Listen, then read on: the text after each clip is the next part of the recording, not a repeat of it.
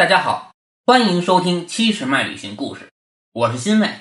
今天啊，咱来聊聊中国的石窟是从何而来的。众所周知，佛教起源于印度，南亚次大陆开凿石窟最早始于公元前三世纪中叶，七到八世纪逐渐衰微。在释迦牟尼圆寂几百年之后，犍陀罗地区受到古希腊雕刻艺术的影响，开始雕刻佛像。佛教以及佛像雕刻艺术。沿着丝绸之路翻越喀拉昆仑帕米尔，来到了西域，又通过河西走廊传遍了中土大地。在这个时间与空间的过程中，佛教融合了各种文明文化，与华夏文明互相碰撞，完成了佛教的中国化，也留下了灿烂的佛教石窟艺术瑰宝。在汉唐时期，广阔的西域分布着众多的小国，信奉着佛教。在其中最大最重要的两个佛国圣地，一个在龟兹，也就是今天的库车；还有一个就是高昌，也就是如今的吐鲁番。在两者四周分布着大大小小的石窟，这些石窟正是我国开凿最早、地理位置最西的大型石窟群，大约开凿于公元三到四世纪。龟兹拜城的克孜尔石窟，由于历史上数次宗教战争以及二十世纪初。被西方探险强盗的残酷破坏，已经是残破不堪。作为佛教传入我国的第一站，它是最大限度地呈现了印度佛教以及当时西域各国的原来模样，包括内部的人物造像、佛教故事、创作手法等。我们可以看到很多欧罗巴人种出现在中亚和东方的佛教石窟中，占有极其重要的作用，是一座文化连接的桥梁。在秋瓷的附近。有克孜尔石窟、博兹克里克千佛洞、库木图拉千佛洞、森木塞姆千佛洞，其中克孜尔石窟对外开放，后三个只对研究人员开放。中国易经大师鸠摩罗什就出生在龟兹，后来他沿着河西走廊向东传法，在凉州与汉文化相遇。他在长安的易经场使佛教让汉文化接受。从而为佛教的传播开创了条件。虽然鸠摩罗什翻译的是佛经，但是他的行为影响了我们的生活，一直到今天。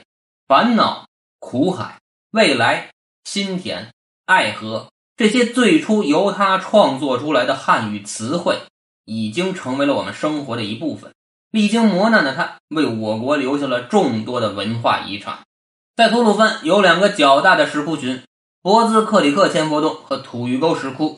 博兹克里克千佛洞里不仅有龟兹时期的石窟风格，而且在高昌国时期就逐渐汉化，又在唐代统治时期大量开凿，所以融合了很多东西方的特征。可惜和克孜尔千佛洞一样，遭遇了同样的厄运，惨遭破坏。说到河西走廊的石窟，那就不能不说武威的天梯山石窟，被素白大师称为凉州模式的开创之窟。也是昙曜高僧的开山之作。当时北凉王朝的国君崇尚佛法，命昙曜等僧人修建佛教石窟，天梯山石窟遂开始开凿。这时候的昙曜并不知道，他辉煌灿烂的一生就此展开。天梯山石窟不仅吸收了印度犍陀罗的艺术精华，更重要的是进一步融汇了中国绘画和雕塑的传统技法和审美情趣。反映了佛教思想及其汉化过程，更加的接近了汉文化，而且为后来其他石窟的发展壮大培养了众多石窟开凿的人才。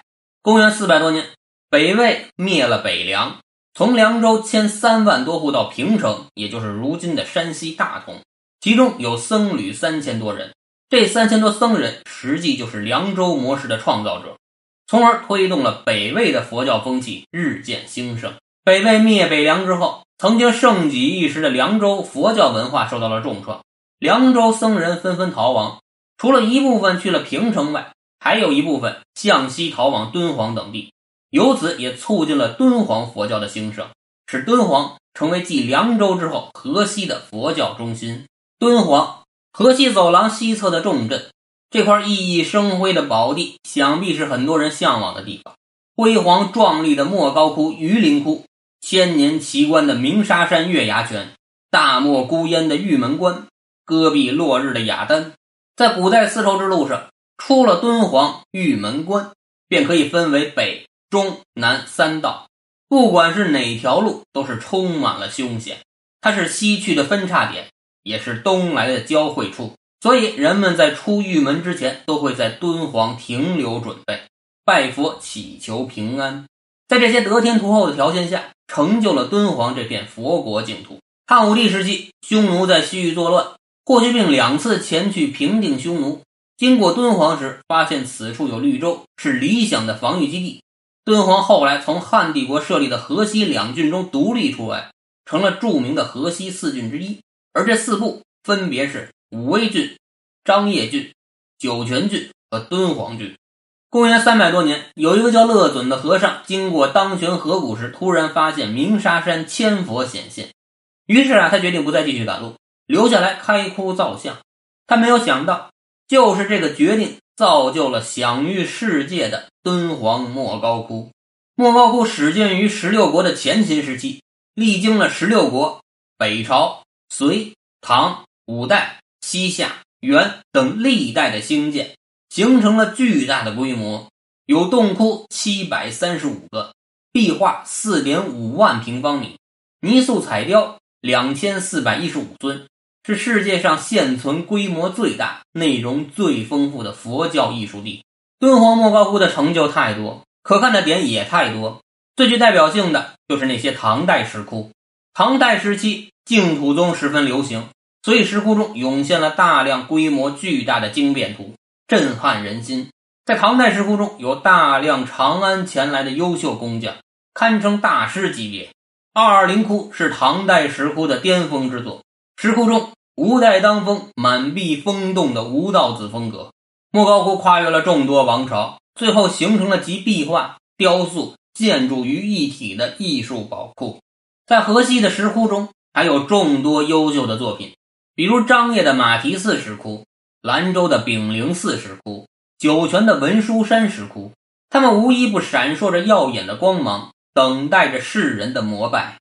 这些早期的河西石窟承袭了新疆、龟兹、高昌等地的造像传统，带着鲜明的西域和印度色彩，并最早开始融合汉地艺术，吸收新的元素，形成了独具特色的属于河西走廊特有的石窟模式，进而更深远的影响着中原地区的造像。北魏灭北凉之后，随着众多僧侣来到了首都平城，大规模的开窟造像运动随即在平城兴起。当时规模最为宏大的云冈石窟诞生。云冈石窟的佛教造像被素白先生称为“平城模式”。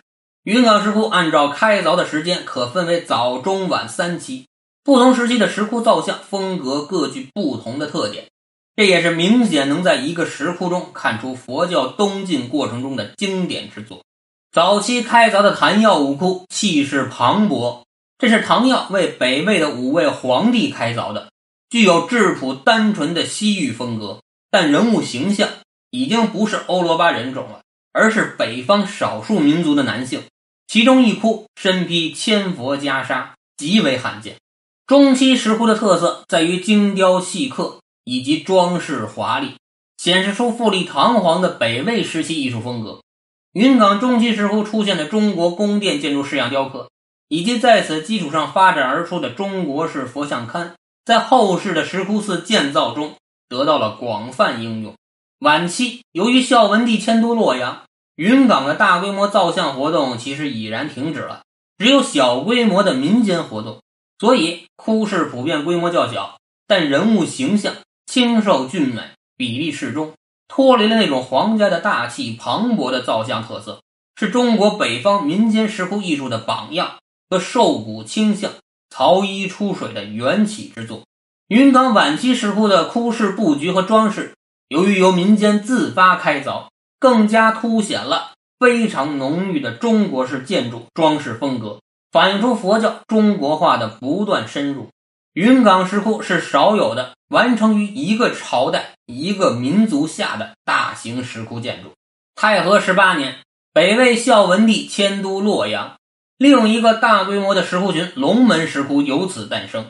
早期的龙门石窟的建造艺术风格，体现着天梯山石窟和云冈石窟的特点，具有强烈的北魏和中原传统汉文化色彩，又有浓厚的北方文化因素。后来经历了唐代等各朝代的开凿，逐渐的石窟艺术完成了中国化及汉化的过程。北魏造像在这里失去了云冈石窟造像那种粗犷威严的特征，而生活气息逐渐变浓，趋向清秀温和。北魏时期，人们崇尚以瘦为美，所以佛雕造像也追求秀骨清秀的艺术形式。而唐代，人们以胖为美。所以，唐代的佛像脸部浑圆，双肩宽厚，胸部隆起，衣纹的雕刻自然流畅。而同时期在洛阳周边开凿的还有巩义的巩县石窟。由于龙门石窟宾阳洞非常精美的帝后礼佛图已被盗凿流入美国，巩县石窟的帝后礼佛浮雕为国内现存的重要代表性作品，弥足珍贵。佛教的石窟造像艺术，由于战争或者其他因素也好，没有从凉州近距离的传往中原，而是先到了北方的平城、云冈，再南下到了洛阳、龙门，后经过丝绸之路西去，影响了麦积山、须弥山等众多优秀的石窟风格。麦积山石窟以其精美的泥塑艺术著称。如果说敦煌是一个大型的古代壁画博物馆，那麦积山石窟就是一座大型古代雕塑博物馆。这里的雕像大小各异，形态多样，生动形象，活灵活现。从最小的十多厘米到最大的十六米之巨，无一不体现着千余年来各个时代塑像的特点，系统的反映了中国泥塑艺术的发展和演变过程。麦积山的塑像有两大明显的特点：强烈的民族意识和世俗化的趋向。除早期作品外，从北魏塑像，差不多所有的佛像都是俯首下视的体态，具有和蔼可亲的面目，成为了人们美好愿望的化身。从塑像的体型、面容和服饰看，也逐渐在摆脱外来艺术的影响，几乎完全体现出汉民族的特征。公元八世纪中叶，安史之乱之后，唐朝皇帝几次逃往四川避难，国家政治宗教中心一再南移，中原地区失去了开窟造像的条件。而巴蜀地区迎来了空前的造像高峰时期。这时候，巴蜀地区的石窟也和之前的各大石窟不同，在于不再以国家来开凿石窟，而是百姓自发开凿。所以，各个石窟佛像充满了各种想象力。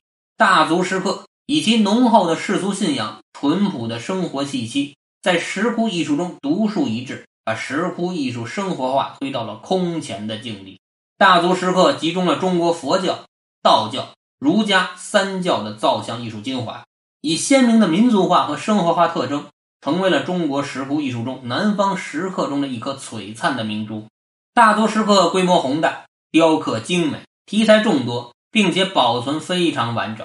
它以众多现实生活景象和当时的文字信息，从各个侧面展示了九世纪末到十三世纪中叶。中国石窟石刻艺术的风格样式和民间宗教信仰的发展变化状态，具有以前皇家石窟不可替代的历史和艺术价值。而其中的千手观音是中国唯一的真正的千手观音，非常震撼。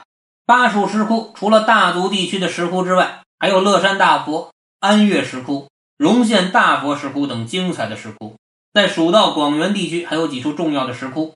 沿着嘉陵江的黄泽寺石窟和千佛崖造像都值得前去膜拜。南朝四百八十寺，多少楼台烟雨中。这首脍炙人口的诗句，想必很多人都听过。从中我们也可以窥探到当年南朝吴越大地上佛教是何其的昌盛。可惜留存下来的石窟却是寥寥无几。杭州灵隐寺的飞来峰造像是中国五代至元代时期的佛刻造像。中原地区的石窟艺术从唐代末年就开始走向了衰落，而飞来峰的五代、宋元石刻造像正好弥补了这点缺憾。特别是元代的造像极其珍贵。南京栖霞寺千佛崖石窟和新昌石城寺千佛岩两座石窟是中国南方著名的南朝石窟。江西益阳的龟峰南岩石窟是非常罕见的丹霞石窟。石窟寺的开凿传播。由丝绸之路中路沿着河西走廊由西向东，由南到北。从三世纪时，中国西域龟兹地区受犍陀罗造像的影响，开始开凿石窟。到四世纪至五世纪，石窟在河西走廊沿线生根发芽，形成了技艺精湛、宏大亮丽的石窟艺术，开创了凉州模式。这种具有西域和汉化夹杂的艺术，后来逐渐流传到了中原。五世纪到九世纪，中国石窟艺术登上了顶峰。完成了中国石窟艺术由龟兹模式向凉州模式，再向平城模式的发展变化，并最终在洛阳龙门完成了中国化的全过程，使佛教成了中华文明的一部分。随着安史之乱而逃亡的唐帝国僧人们，石窟艺术最后在巴蜀地区完成了世俗化的过程，留下了中国乃至世界最后一座佛教石窟的艺术丰碑。感谢您收听七十迈旅行故事，我们一路伴您同行，祝您旅途愉快。